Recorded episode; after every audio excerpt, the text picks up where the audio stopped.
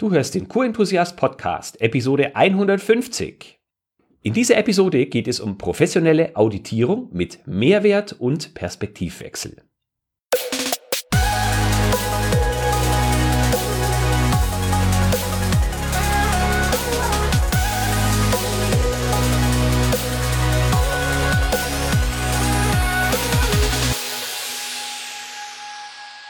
Ein enthusiastisches Hallo und willkommen zur ersten Episode in Staffel 4 des Q-Enthusiast Podcast, Episode 150.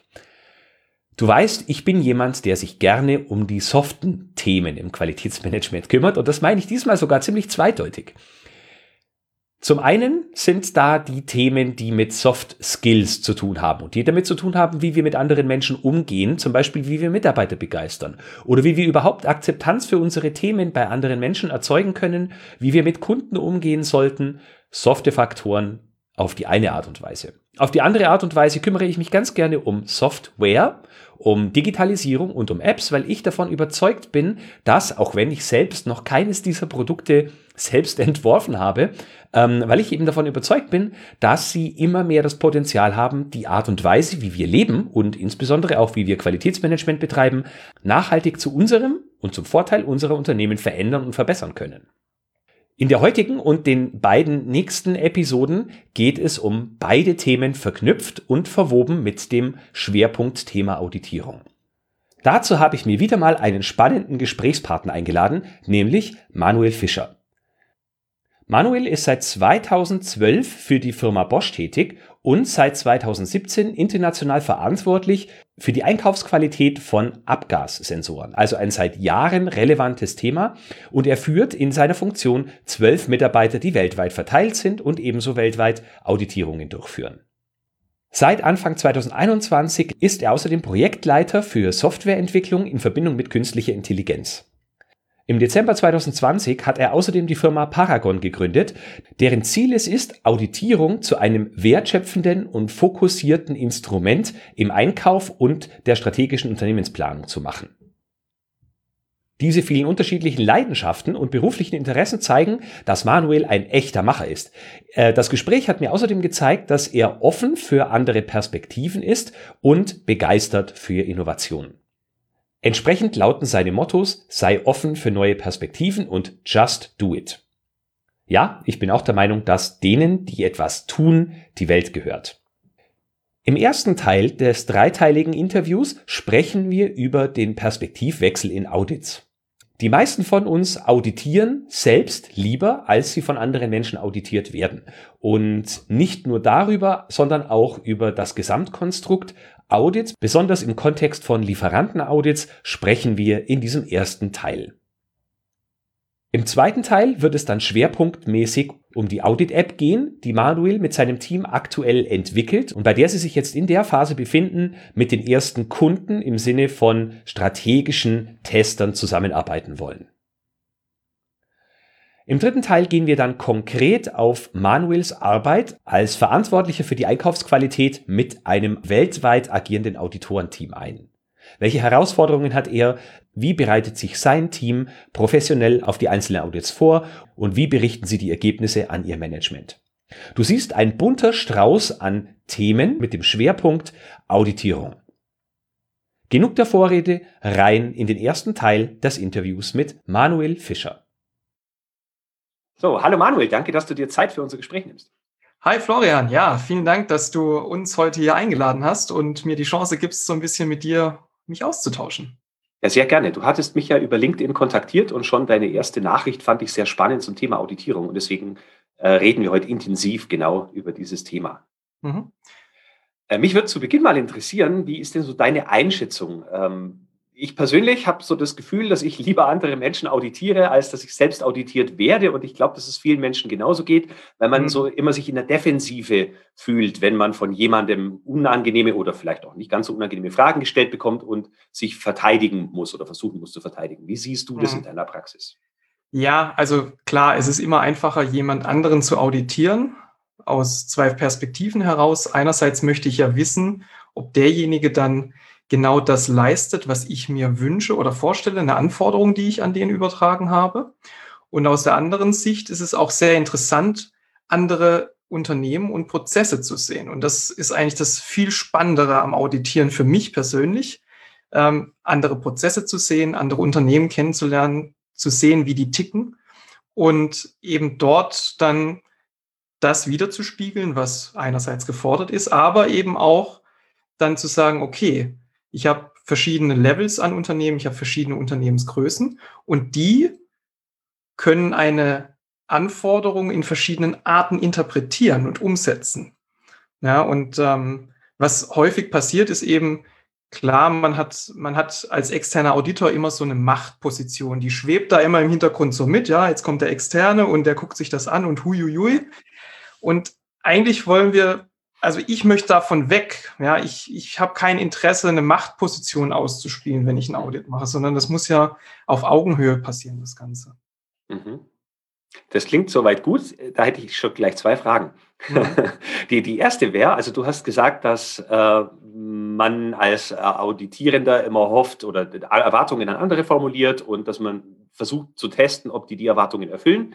Mhm. Wenn ich jetzt aber als derjenige, der weiß, er wird auch mal von anderen auditiert, eigentlich diese Denkweise schon kennen müsste und weiß, dass der auch seine Erwartungen durch mich erfüllt sehen möchte, mhm. warum fühl, ist man da trotzdem, fühlt man sich jetzt vielleicht schlecht vorbereitet oder warum sieht man das nicht einfach als gleiche Sache, nur von unterschiedlichen Dingen wahrgenommen, äh, von unterschiedlichen Seiten wahrgenommen? Ja, was ich an der Stelle glaube, ist, dass eben diese Angst mitschwingt permanent bei den Unternehmen, die auditiert werden, dass man etwas verlieren kann. Mhm. Ja. Viele sehen ja das Audit als ein, ein Mittel zum Zweck. Ja, wir, wir müssen das tun, wir müssen die Kundenanforderungen ähm, erfüllen. Ja, die müssen wir natürlich erfüllen, aber die Frage ist ja, wie man damit umgeht. Mhm. Und wenn wir Offenheit dem Auditor gegenüberbringen und auch der Auditor offen ist gegenüber dem, was die Firma einem bietet, dann schaffen wir es, ein gemeinsames Level zu erreichen, wo wir uns miteinander unterhalten können. Und dann ist doch das Audit eigentlich mehr wie eine Art Unterhaltung. Wir, wir unterhalten uns über das, was ich als Kunde mir gerne erwarten würde und das, was, was das Unternehmen dann umgesetzt hat. Und dann müssen wir uns darüber unterhalten, wenn es nicht passt, wie wir eine sinnvolle Maßnahme generieren, die nicht nur dafür da ist, den Kundenwunsch zu erfüllen. Das ist ja das, das, das Schlimmste, was eigentlich passieren kann. Ich mache nur was, weil der Auditor das gesagt hat. Ja. Sondern es geht darum zu sagen, hey, wir haben gemeinschaftliches Verständnis für das, über was wir sprechen. Und mit dem gemeinschaftlichen Verständnis leiten wir eine Maßnahme ab, die zu beiden Seiten passt. Ja, stimmt, das wäre wünschenswert. Mhm. Genau. Doch, das ja. macht Sinn. Die, die zweite Frage wäre jetzt, du hast so ein bisschen anklingen lassen, dass es dein Ansatz ist, auch was von dem zu lernen, was du bei den Lieferanten hörst und äh, mitbekommst. Richtig. Nimmst du das so wahr, dass das bei vielen Menschen tatsächlich so ist? Also, sie in so ein Audit reingehen und sagen, ich bin jetzt zwar der, der auditiert oder die, mhm. Äh, die Dame, die auditiert, aber auch gleichzeitig sagt, ich freue mich drauf, weil ich bin mir sicher, da werde ich auch noch was lernen können. Glaubst du, das ist verbreitet oder? Also, das ich sehe es genauso. Das kommt, glaube ich, immer auf die Auditoren an. Wenn ich jetzt natürlich ein externer Auditor bin, der den ganzen Tag oder jede Woche nichts anderes macht, als Unternehmen in dem Zertifizierungsaudit äh, zu ähm, ja, auditieren. Ich weiß nicht, ob, ob die Kollegen das so sehen wie wir. Ich aus einer unternehmerischen Perspektive sehe das eben so, dass ich bei jedem Audit lernen kann. Ich kann was mitnehmen, ich kann vielleicht auch den, den Auditierten einfach meine Sicht der Dinge mitgeben und eine andere Perspektive aufzeigen. Ja, es geht ja viel um das Thema Perspektive und das ist mir auch ganz wichtig, ja, mhm. dass wir lernen, dass so ein Audit eigentlich ein super Werkzeug ist, um Unternehmenssteuerung durchzuführen. Also weg von diesem, oh, der Auditor kommt und äh, oh ja, wir machen das zum Zertifikatserhalt, hingehend dahin, dass wir sagen, das, was wir da tun, das schafft eigentlich einen Mehrwert. Ja? Egal, ob das jetzt intern oder extern ist. Das ist immer eine Perspektive, die mir ein, einer schenkt auf mein Unternehmen. Und was ich daraus mache, das ist mir überlassen. Das ist meine Verantwortung. Mhm. Mm, da, da, da spüre ich jetzt schon, wie Menschen, die sich das anhören, teilweise widersprechen werden oder andere Erfahrungen gemacht haben. Also würde, würde ich dir zustimmen, aber in der Praxis ist es nicht ganz so leicht, wenn man auf der Seite ist, äh, derer, die auditiert werden. Mhm. Ähm, was, muss, was müssen denn die Auditorinnen und Auditoren an einer Veränderung der Sichtweise mitbringen, damit sie offen sind für die Ideen von Unternehmen? Weil oft ist ja dieses äh, Auditor oben, erhöht sich selber so ein Stückchen und die, ähm, die das Unternehmen ja. oder auch wenn es eine Abteilung ist oder so, äh, die fühlen sich in der Defensive oder werden dorthin gedrängt. Ähm, ja, was, was muss ich mitbringen, damit ich wirklich von dem lernen kann, was andere Menschen mir erklären? Ja, also meiner Ansicht nach sind es zwei Dinge, die uns erfolgreich machen in dem, was wir tun. Das ist das Thema Offenheit und die Möglichkeit, sich auch anzupassen an neue Rahmenbedingungen. Ja. Und eigentlich ist es so, du hast gesagt, okay, was muss ich als Auditor mitbringen? Ich mache einfach mal ein ganz simplen, äh, simples Beispiel dazu. Stell dir vor, du sitzt im Auto, fährst zu deinem nächsten Termin. Wo schaust du hin? Klar, du schaust nach vorne, du willst ja keinen Unfall bauen. So. Und wenn ich jetzt aber als Auditor durch den Rückspiegel Auto fahre, und sage, der Rückspiegel ist das Einzige, was zählt. Das kannst du machen. Das funktioniert auch dann, wenn alle anderen rückwärts fahren. Dann ist das cool. Dann passiert da auch nichts. Wenn jetzt aber alle anderen geradeaus fahren und du durch den Rückspiegel Auto fährst, dann solltest du dir vielleicht Gedanken machen, ob das die richtige Perspektive ist, die du eingenommen hast. Und klar ist es so, dass ähm, wenn du jetzt als externer Auditor in ein Unternehmen gehst, du hast ja einen Auftrag.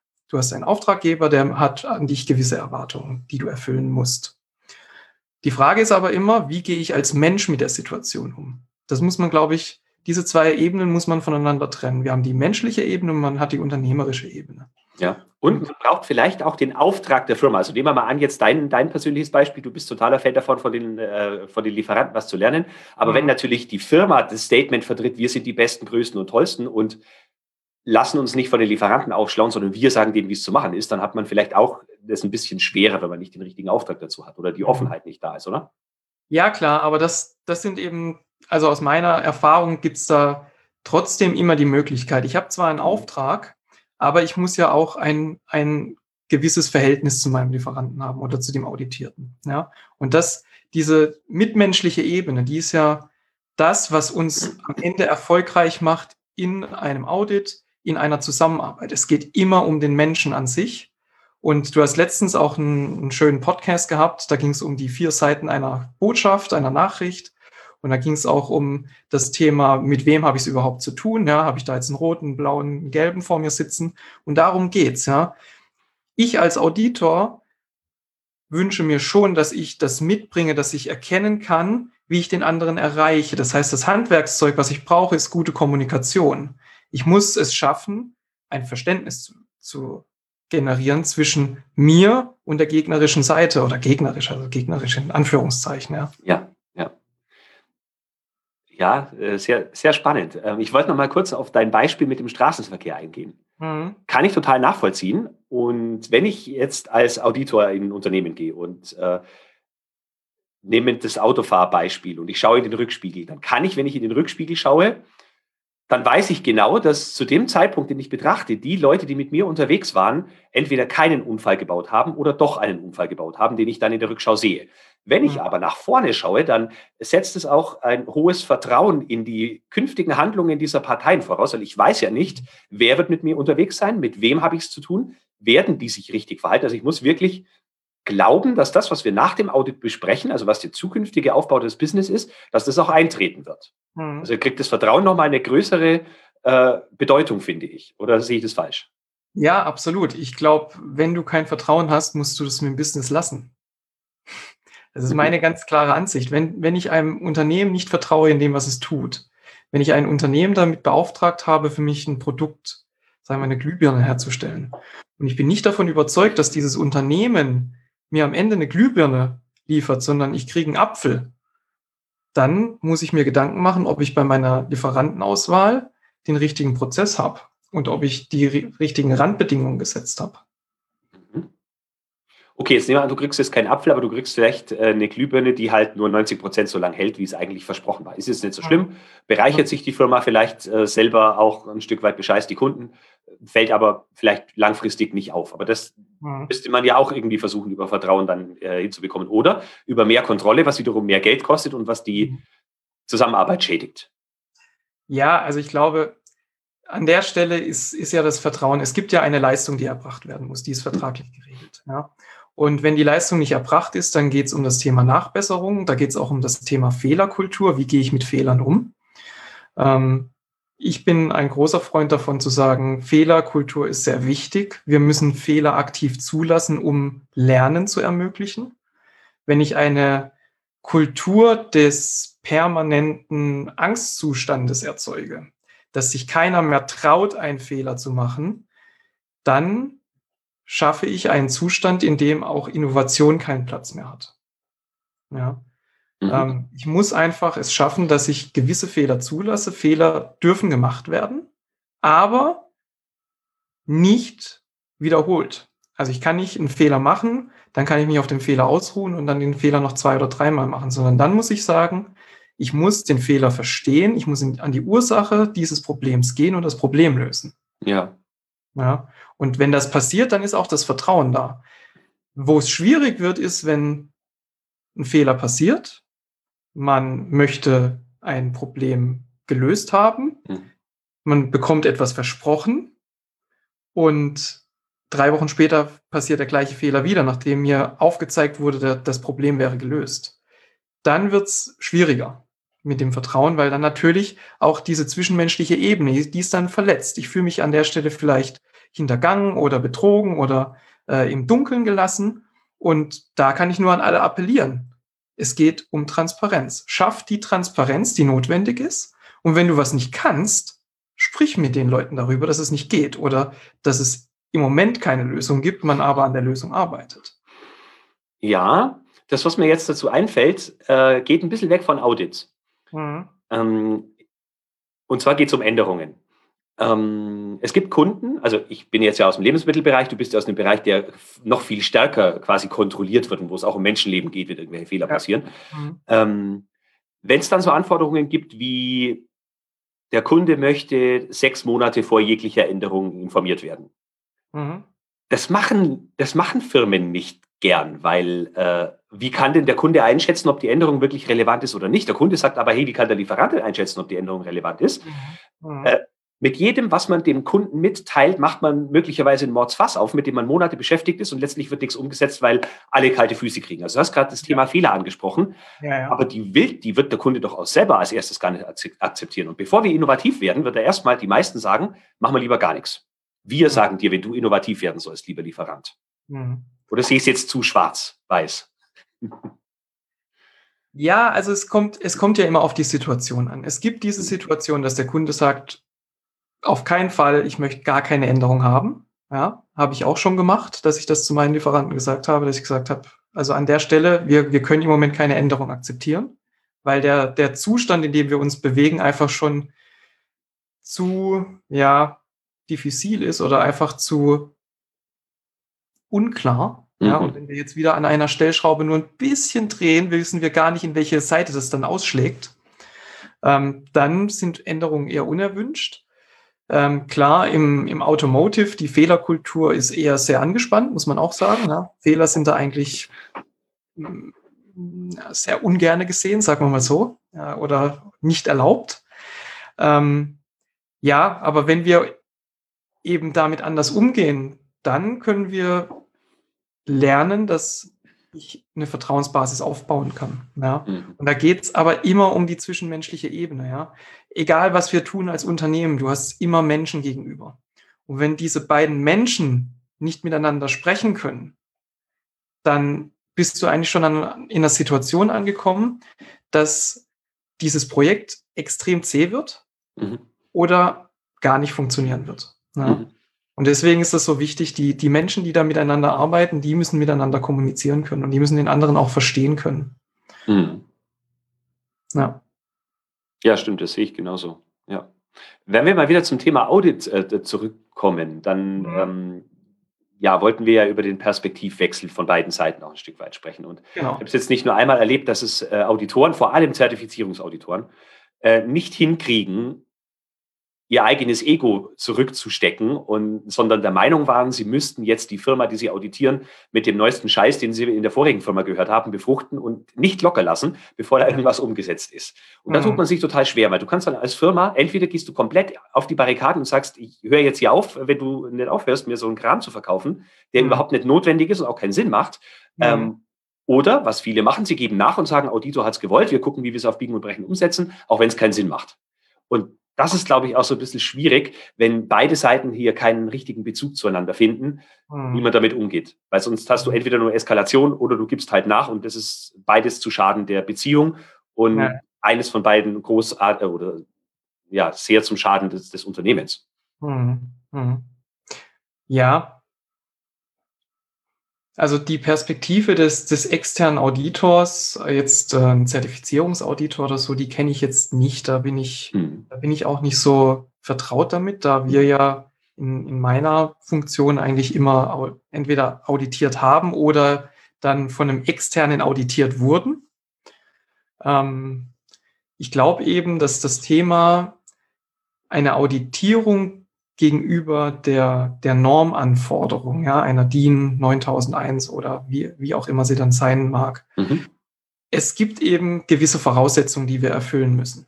Ja, ja. Da, da gibt es kein, leider kein Schwarz und kein Weiß. Da steht eine Anforderung im Raum und ich muss mich als Unternehmen damit beschäftigen, wie ich diese Anforderung umsetze. Mhm. Und da geht das Interpretieren los. Und das ist genau die Stelle, wo du jetzt gerade gesagt hast, naja, jetzt kommt der Auditor, der externe Auditor, der war vorher bei einem anderen Unternehmen, der hat da ein tolles Beispiel gesehen und möchte jetzt eigentlich von dir, dass du genau das so umsetzt, weil ihm das besonders gut gefallen hat. Ja. So. Als Auditor muss ich mir die Frage stellen, und das ist aus meiner Sicht schon das, was ich tun, was meine Sorgfaltspflicht ist. Mhm ich muss gegenüber einem Standard auditieren, nicht gegenüber einer Firma, die ich vorher gesehen habe. Das heißt, die neue Firma, die ich sehe, die muss immer gegenüber dem gleichen Standard auditiert werden. Ich, klar ist das immer so, dass man da Erfahrungen sammelt und vielleicht auch seine Steckenpferde hat, weil man da sich besonders gut auskennt und da auch gerne mitredet, weil mitreden macht ja Spaß, ist ja logisch, ja. weil da kann man ja auch seine Expertise dann einbringen. Ähm, aber nichtsdestotrotz ist es doch so, dass ich sagen muss, okay, ich habe da jetzt zwar ein Best Practice gesehen, mhm. ich habe aber die Verantwortung in so einem Audit der Firma, die ich auditiere, die Chance zu geben, mir zu erklären, wie sie diese Anforderungen für sich umgesetzt hat. Mhm. So. Und dann sind wir wieder auf der gleichen Ebene. Ja. Das heißt, ich unterhalte mich und ich bin und ich versetze die anderen nicht in eine Prüfungssituation. Mhm. Ja.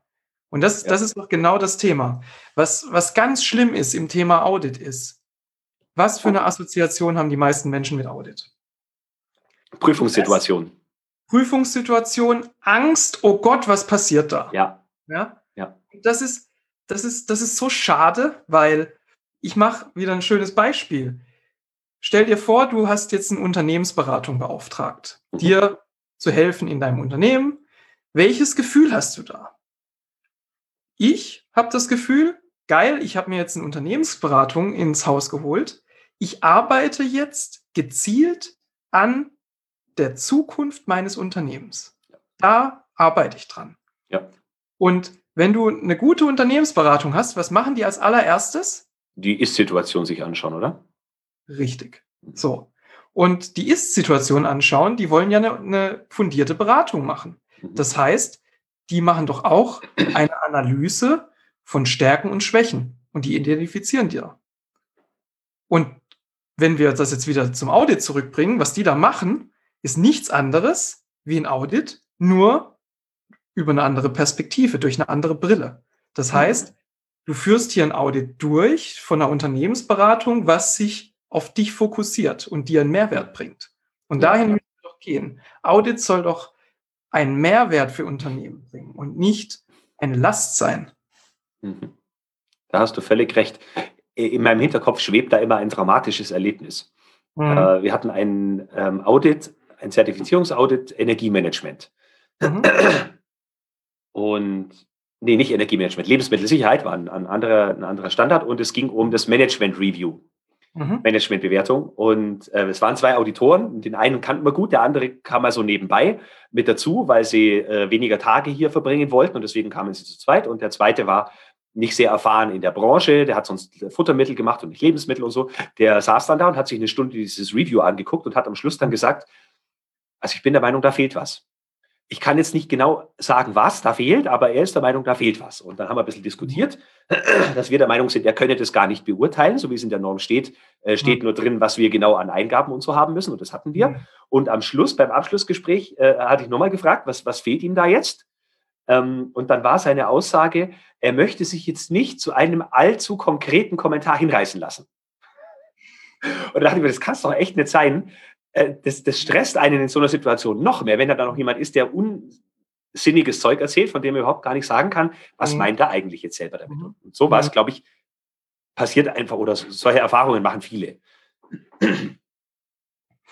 Ja, und das ist auch, glaube ich, das Thema, warum das Audit mit so, ja, schlechten Gefühlen assoziiert wird. Ja, weil jeder hat natürlich so eine Erfahrung schon mal gemacht. Ähm, die Frage ist immer, wie wir als Mensch damit umgehen. Ja, die einen tun sich da eben unheimlich schwer, sich dann aus dieser, dieser Situation wieder rauszubegeben. Ja, und ich sage eigentlich immer, ähm, egal was passiert, schlaf mal eine Nacht drüber. War das jetzt wirklich so schlimm? Und was auch immer hilft, ist, du setzt dich virtuell in deinen Helikopter. Also während der Situation, während das Ganze passiert, setzt du dich in den Helikopter, drückst den Startknopf ziehst den Hebel nach oben und hebst einfach mal 100 Meter ab. Und dann guckst du dir das von oben an. Und wenn es dann immer noch schlimm aussieht, dann kannst du drüber nachdenken, wenn es dann schon nicht mehr so schlimm aussieht, bist du vielleicht mit deinen eigenen Gefühlen irgendwo ein bisschen gefangen gewesen.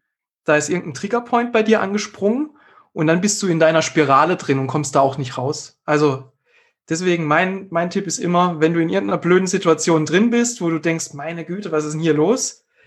Startknopf an deinem virtuellen Helikopter drücken, abheben, von oben mal drauf gucken, gerne mal eine Minute einfach mal nichts machen, einfach mal nur beobachten und dann für dich entscheiden, wie schlimm ist jetzt die Situation. Ja.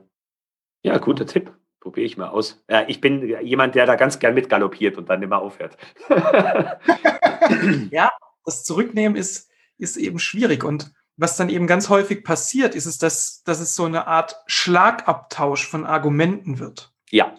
Jeder hat ein Argument und es stapelt sich dann so nach oben, aber wir nähern uns ja keinem Ziel, sondern es ist ja nur ein Austausch von Argumenten, aber um das, worum es wirklich geht, das können wir wieder nur schaffen, wenn wir ein gemeinschaftliches Verständnis schaffen und vielleicht dann einfach mal rückfragen, was meinst du jetzt genau damit? Ja. Habe ich das richtig verstanden, dass du jetzt das und das sagst. Und dann sagt er vielleicht, nee, das habe ich ganz anders gemeint. Ah, okay, dann habe ich es falsch interpretiert. Und dann kommst du in diese Situation rein, dass ein Gespräch stattfindet und nicht ein Schlagabtausch von Argumenten, weil die können sich immer nur aufbauschen. Ja. Du kommst zu keinem Ziel. Ja, das stimmt. Das stimmt. Manuel, du hast jetzt schon angefangen mit Tipps. Mhm. Ähm, wenn, wir, wenn wir jetzt mal diese Perspektiv, äh, diesen Perspektivwechsel bei den Audits ähm, abschließen wollen, welchen, welchen mhm. Tipp würdest du auf der einen Seite den Auditoren, also wenn wir jetzt von Kunde und Lieferant dieser Beziehung sprechen, äh, den, ja. den Auditoren geben oder Auditorinnen und mhm. welchen Tipp denen, die auditiert werden, um eine andere, etwas andere Sicht auf Audits zu kriegen? Mm, also Tipps ist, tue ich mir immer schwer, weil das ist ja jetzt aus meiner meiner Sicht heraus. Und so Aber du hast ja eine sehr fundierte Sicht mit sehr vielen Lieferanten, die du auditierst und durchaus auch mit, den, mit dem ein oder anderen, das du schon durchgeführt hast. Sicher. Kann jeder entscheiden, ob er den, äh, den Tipp annehmen möchte. Sicher. Ähm, ich glaube, ich würde es gerne so machen, dass man, dass man einfach nochmal schaut, wo befinden wir uns eigentlich in diesen Perspektiven. Ja? Mhm. Und letztendlich geht es doch darum, egal ob ich jetzt auditiert werde oder Auditierender bin, dass ich die Chance eröffne, dass das Unternehmen mit dem, was es tut, eine finanzielle Situation erreicht, indem es faire Gehälter zahlen kann, indem es auf Augenhöhe agiert und dass dieses Unternehmen langfristig auch Lösungen anbieten kann für einen Markt. Ja? Und alles das kann ich mit einem Audit fördern oder zerstören. Okay, ich extrahiere jetzt da doch mal einen Tipp quasi raus, den, den ich vielleicht nicht unbedingt immer berücksichtige, wenn ich äh, zu Lieferanten fahre. Und zwar genau mhm. diese ökonomische Seite. was für Geschäft steht dahinter, was bedeutet das alles denn finanziell. Jetzt kann man sagen, äh, den Auditor hat es überhaupt gar nicht zu interessieren, weil er muss ja nur die Erfüllung von irgendwelchen mhm. Vorgaben mhm. sich anschauen. Was interessiert mich da das Business? Äh, dann auditiere ich auf Teufel komm raus. Aber es macht durchaus auch Sinn, sich das anzugucken, was das auch wirtschaftlich für beide Seiten bedeutet. Ja, klar. Und ähm, die, der wirtschaftliche Faktor, was, um was geht es heute? Heutzutage ist es doch so, dass die, die Unternehmen alle in einem unfassbaren Spannungsfeld stehen, weil sie einfach maximal effiziente und effektive Prozesse haben müssen, um überhaupt wettbewerbsfähig zu sein. Mhm. Und darum geht es auch, wenn ich ein Audit durchführe. Ich muss mich doch in die Lage des Unternehmens versetzen und sagen, was tut ihr mit euren Prozessen, was euch dabei hilft, erfolgreich zu sein unternehmerisch? Und wie passt das zu der DIN-Anforderung? Wie habt ihr diese DIN-Anforderung in euren unternehmerischen Erfolg übersetzt? Ja? Und oh, damit haben die meisten Unternehmen schon bei sich selber Probleme, dass sie die eigenen Anforderungen in den Unternehmenserfolg übersetzen. Ja, aber da, da kann man ja helfen. Und das ist ja genau das Tolle. Ähm, wenn wir jetzt uns äh, darüber unterhalten wir uns kurz über, über unternehmerischen Erfolg. Ja, ja gerne. Ähm, was ist unternehmerischer Erfolg? Wie setzt der sich zusammen? Ja, du hast drei Managementsysteme, die eigentlich aktuell auf, auf, der, auf der Welt genutzt werden. Ja? Mhm. Die, die besten Unternehmen, die haben einfach Managementsysteme. Ja? Die, die sind erfolgreich, weil dieses System ihrem Tun eine Struktur verleiht. Also ein Bild erzeugt, dem alle folgen können. Es mhm. gibt drei Stück. Es gibt die Balance Scorecard, es gibt Hoshin Kanri und es gibt eben OKR. Ja?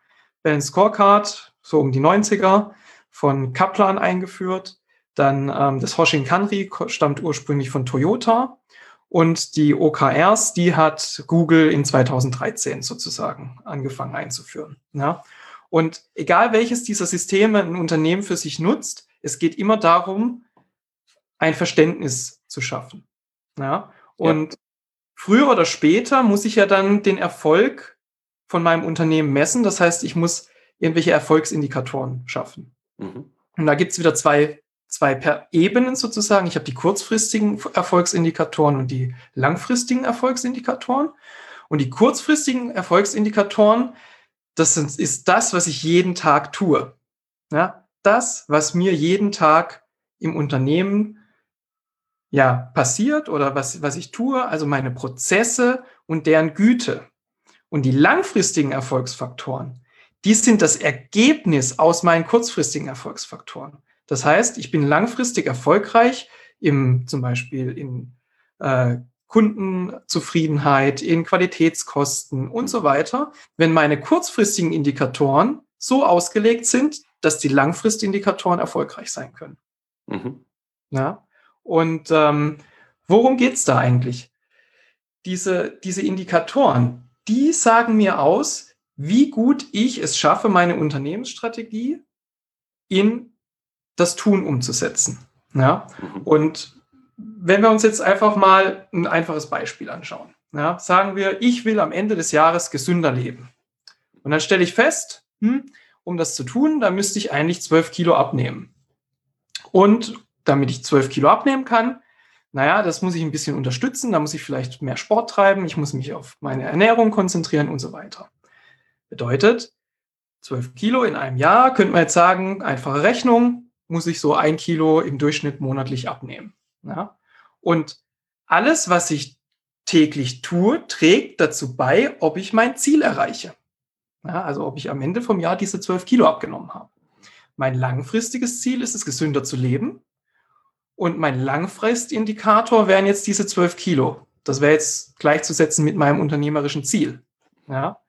Mein Kurzfristindikator, der ist es, ob ich mit Hilfe meiner unterstützenden Prozesse, Sport, Ernährungsanpassung und so weiter, im Schnitt eben dieses Kilo abnehme. Ja. ja.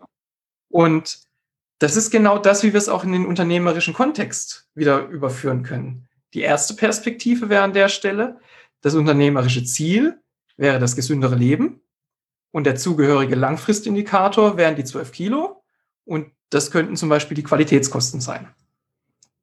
Eine andere Perspektive wäre wieder, was wir täglich tun in unserem Unternehmen. Das sind die Maßnahmen, die, wir, die mir beim Erreichen des Abnehmens von 12 Kilo helfen. Also meine Herstellungsprozesse oder ähm, was auch immer mir eben beim Abnehmen hilft, sozusagen. Und das könnte zum Beispiel die Ausbringung an Gutteilen sein in meinem Unternehmen. Das mhm. heißt, je mehr Gutteile ich ausbringe, desto geringer werden natürlich meine Qualitätskosten.